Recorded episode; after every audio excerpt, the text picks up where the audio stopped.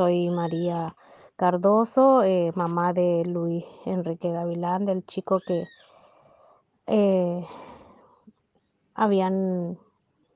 va, va, a ser un año ahora el 30 de que lo habían matado, porque es así. Eh, desde un principio que fui a traer a mi hijo, dije que mi hijo no se suicidó y dijeron que nos iban a mostrar una supuesta carta que jamás no nos mostraron hasta que un día, casi a un año, nos llaman, nos, nos citan a una audiencia a Enrique, eh, que es mi marido, y a mí. Entonces acudimos a la audiencia, que fue un día jueves eh, 16 que asistimos ahí y no nos atendieron, no nos atendieron. Entró mi, mi marido y mi hija a verificar la carta, la, la letra, y no era la letra de, de mi hijo, pero no le dieron el jueves.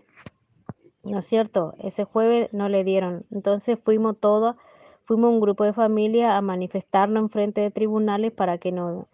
para que nos muestre la carta y para que nos, nos lo que es de él, lo que fue de él, porque desde un principio no nos dieron la, no nos dieron nada, no nos dieron ninguna de sus pertenencias, no nos dieron nada, ninguna respuesta, nada.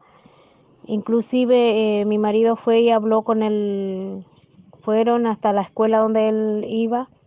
de cadete, y ahí él atendió al jefe de mi, de mi hijo, que es Monchuti, de apellido Monchuti porque no me acuerdo en este momento su nombre y él le dijo de que en el primer momento él estuvo con mi hijo del accidente porque supuestamente mi hijo tuvo un accidente a eso de las 7 de la mañana amaneciendo.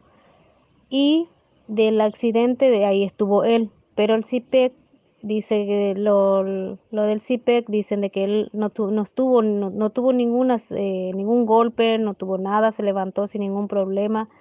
caminando le, le atendió a él, le atendieron, fue a la casa del, fue al a la comisaría Colucio y de ahí eh,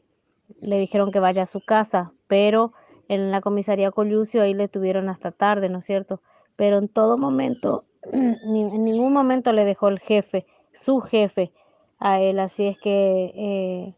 es lo más raro para nosotros porque para, ¿para qué está el jefe ahí? qué hacía el jefe ahí con él. Y hasta hoy eh, no sabemos nada. Eh, eh, bueno, nosotros, gracias a lo que fuimos al Chaco y después tuve la, tuvimos Enrique y yo la oportunidad, gracias a Dios, de hablar con Piedra Gala, del secretario de Derechos Humanos, y ahí se reabrió la causa y estamos en, en contacto permanente con los de Derechos Humanos. Y ahora le vino un, una orden a ellos de que ya se investigue porque tenían dos testigos y las dos testigos firmaron en blanco, en papel en blanco y eso le,